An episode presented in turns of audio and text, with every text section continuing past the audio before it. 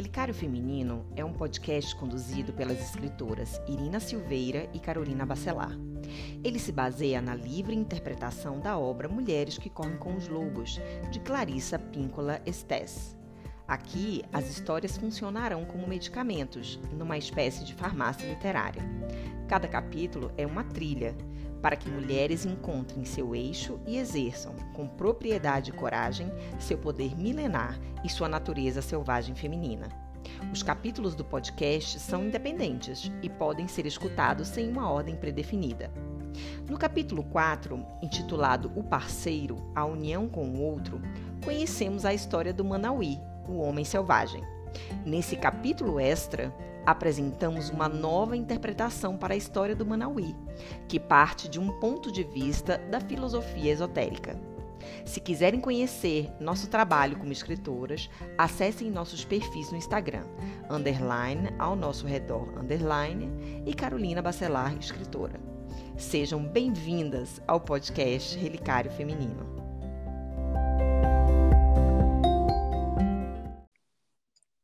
E aí a Carol acho que pode começar com, com a explicação extra que eu tô curiosa.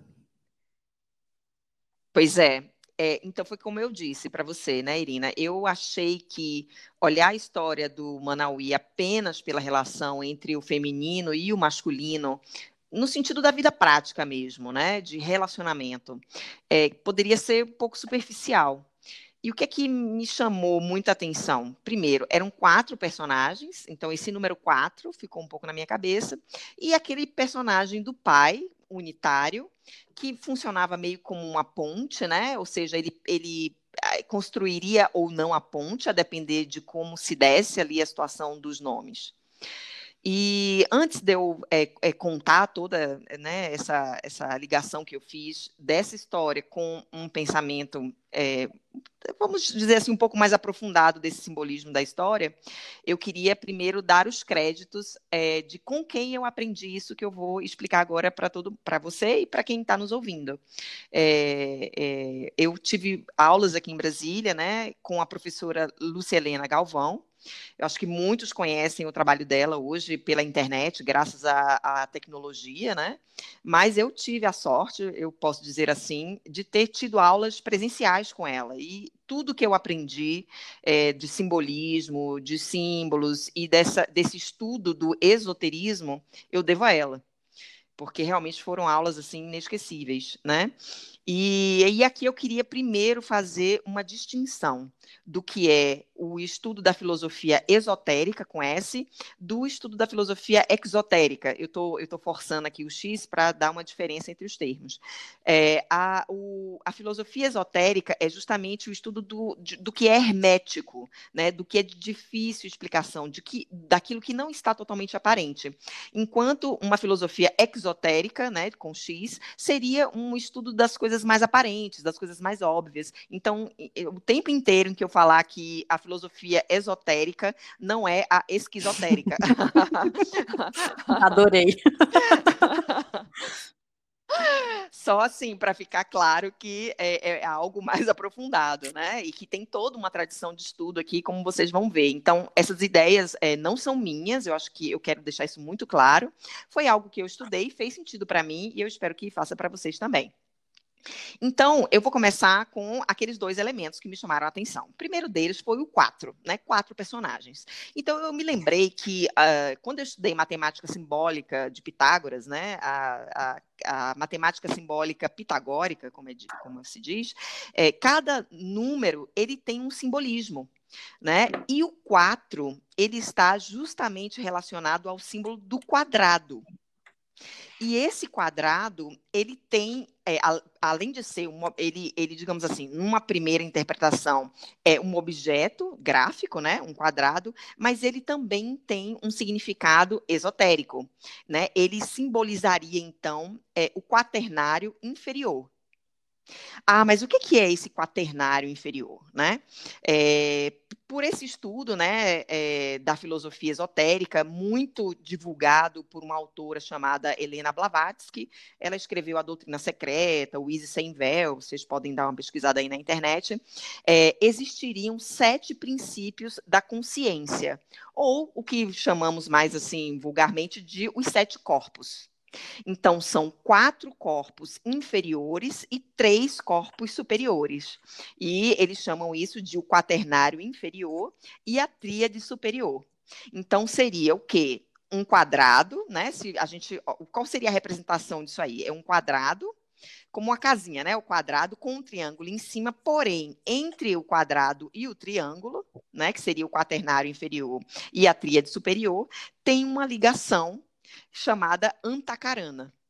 Né? É ele, é, é, o antacarana é uma espécie de ponte entre esses quatro corpos. E eles serem chamados de inferior e superior tem uma relação, porque aqui a gente só vai entrar na questão do quaternário inferior, porque essa história ela tem, é, para mim, né, dentro do que eu vi, uma relação com esses quatro corpos inferiores. Então, eu vou, no final, dizer para vocês é, quem é, quais personagens representam quais desses quatro corpos é, inferiores. Então, é, a gente, é, nós temos um primeiro princípio, né, ou um primeiro corpo, que eles chamam, né, tem uns termos técnicos aqui, mas vocês não precisam decorar, é só para vocês que se quiserem pesquisar depois. Então, o primeiro corpo, o primeiro princípio seria o Stula Sharira, ou o corpo físico, literalmente o nosso corpo físico, né? Então, esse corpo físico que nós temos é ele que recebe o efeito do funcionamento de todos os outros corpos e os outros princípios que eu vou falar aqui para vocês, tanto da, do quaternário inferior quanto da tríade superior. É, esse, o corpo físico não é, o, não é dos corpos aquele que luta contra as, é, contra as boas coisas, as boas ideias, as boas influências da tríade superior. Vocês vão ver que quem faz essa briga é o Kama, que é o quarto princípio, eu já vou chegar lá. Então, o segundo princípio, ela chama de prana, ou energia vital. Ou seja, é aquela força que anima os quatro corpos inferiores. É, eu não sei se você já viu um corpo morto, Irina se você já foi a um velório ou se você já teve essa experiência. Mas eu, eu, quando eu estudei essa questão dos corpos é, do, do, quaternário, eu é, e para entender essa questão de prana, é, eu me lembrei que a coisa que mais me impactou quando eu vi um corpo morto foi ele não ter aquela vitalidade que diferencia cada pessoa da outra, aquilo que hum, nos anima. Sim. Sabe? Que nos faz falar, que nos faz movimentar. Isso seria o prana, para que a gente tenha uma ideia assim comparativa. Um corpo morto, ele está desprovido de prana, dessa energia vital. Então, ele seria esse é, o segundo corpo, né? O terceiro corpo, o princípio, é o Linga Sharira ou o duplo. Esse também eu tenho um exemplo é, fácil de vocês entenderem, né?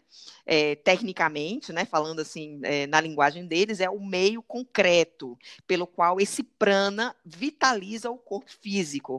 Então, eu não sei se você já ouviu é, falar que é, pessoas que, por exemplo, perdem um membro, né, por um acidente ou por alguma doença, eles, ainda que não tenham uma perna, uhum. por exemplo, né, eles sentem como se tivessem já, já essa perna, disso, né? Eles que seria, digamos, uma parte fantasma, uhum. né? Eles é, tem um, um nome técnico para isso.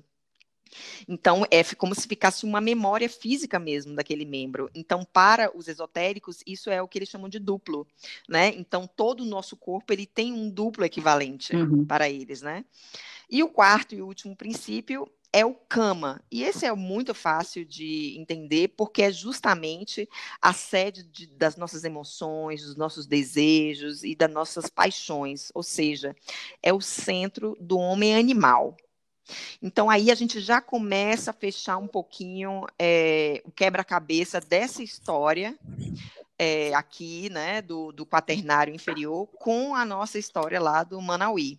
Lembrando que, como eu disse lá no princípio, né, não é o corpo físico que é que briga para receber a, a consciência lá do, do, do, da tríade superior, né, da, digamos, seria, a tríade superior seria... É, uma espécie de uma consciência mais é, universal, é, mais inquebrável, porque o corpo físico nós perdemos, né? O prana nós perdemos. Então esse quaternário ele ele deixa de existir, né? Na morte, por exemplo, algumas coisas ficam dele, mas é, ele basicamente ele se destitui, né? No momento da nossa morte.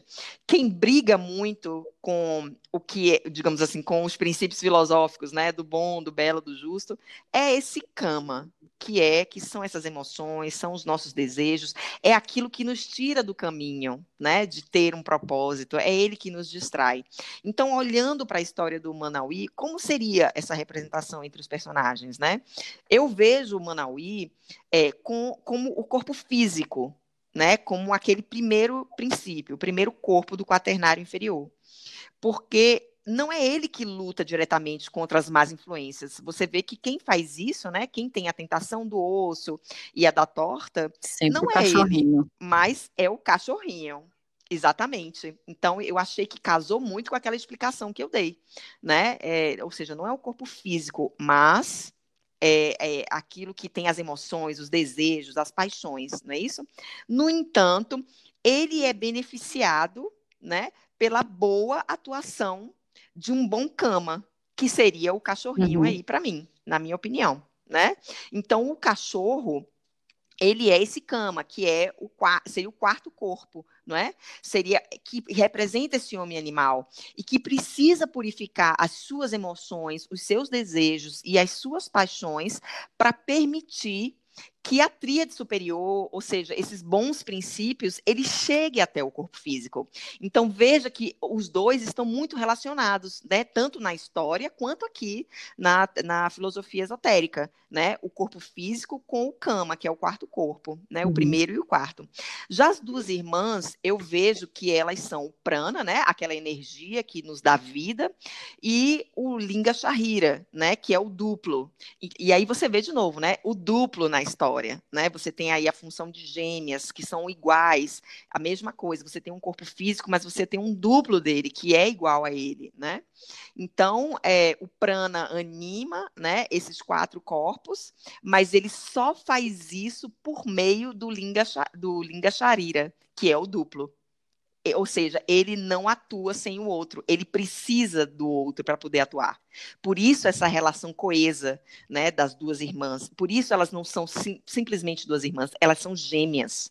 Elas são um espelho da outra, né? Mas aí a gente fica com o pai, solto ainda na história. Certo. Certo?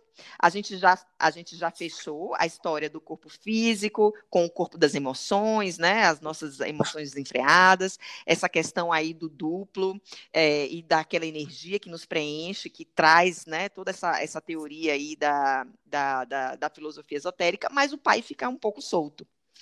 É, na verdade, o que, que acontece? Entre a tríade superior e o quaternário inferior, existe esse elementozinho de ponte chamado de antacarana, que é uma espécie de ponte. Então você disse, você mesma disse, Irina, que o pai ele aparece como um guardião e ele impõe certas condições para que o casamento aconteça ou seja, a união aconteça, para que a ponte seja construída. E é exatamente essa a função do antacarana. Então, a ponte, né, o antacarana, ele só surge quando as questões relacionadas ao quaternário inferior são solucionadas. Somente assim é que nós podemos ascender, digamos assim, e acessar a tríade superior. Então, eu achei essa história, é, vista por esse ponto é, da, da dessa filosofia esotérica, né, que tenta estudar essa parte mais hermética que nós encontramos em muitas obras, inclusive, né? O Caibalion é uma delas. Eu não sei se você já ouviu falar dessa não. obra esotérica, mas ela tenta desvendar esses princípios é, do próprio Hermes Trismegisto. Daí vem até o nome hermético, né? E eu achei esse, esse conto, apesar de muito simples, extremamente simbólico nesse sentido da, da filosofia. Que legal, esotérica. Carol. Eu não conhecia nada sobre filosofia esotérica, não. Para mim foi tudo novidade. Pois é, se, o pessoal quiser, pode entrar na internet, bater esses termos que eu falei, é, vai achar uma coisa, várias coisas legais, porque é uma filosofia muito aplicada à prática, sabe, Irina? Não é uma filosofia que se predispõe apenas a, a ficar falando é, de alguns conceitos muito distantes de nós. Não, muito pelo contrário. É, claro, ela tenta desvendar alguns mistérios, né, que nós temos aqui como indecifráveis, né, que a ciência talvez já não alcance, né, para poder tentar explicar, mas que é, são muito válidos, sabe, para o nosso dia a dia. Como esse exemplo, por exemplo, né, de nós sabermos domar todas essas forças, né, da nossa nossas, das nossas emoções, é, da nossa vida aqui na matéria, para poder acender, para poder ter esse duplo que ela fala né, no conto inteiro, que é essa mulher exterior versus essa mulher interior. É, também é uma ligação de pontes, né? É, do que está em cima com aquilo que está embaixo. A gente falou disso na outra, é, da, do, do, simbolismo uhum. da cruz, né? Da, daquilo que acende, né? Do, das forças horizontais e das forças verticais. Você precisa transcender as forças horizontais para você ser uma pessoa melhor, para você evoluir, para você é, caminhar, né? Seguir que legal, gostei bastante da sua explicação, Carol. Obrigada. Que bom, Irina. Eu espero que o pessoal tenha gostado também, que possa dar uma pesquisada aí, porque realmente é Dá para mandar uma mensagem também no, no Insta lá do Relicário Feminino, relicário.feminino. E aí a Carol passa de novo os termos, qualquer coisa, se alguém quiser pesquisar, né, Carol? Isso, a gente pode botar Beleza. Então, a gente termina aqui, né, esse capítulo, é, o capítulo 4, que tinha o título Parceiro, a União com o Outro, e contamos a história do Manauí. E o nosso próximo episódio será, então, o capítulo 5, uh, cujo título é A Caçada, quando o coração é um caçador solitário. E a história é uma das ah, minhas é? favoritas, viu? A mulher esqueleto encarando a natureza de morte, de vida, morte, vida do é amor. Isso aí. Então, até o próximo episódio. Até o próximo.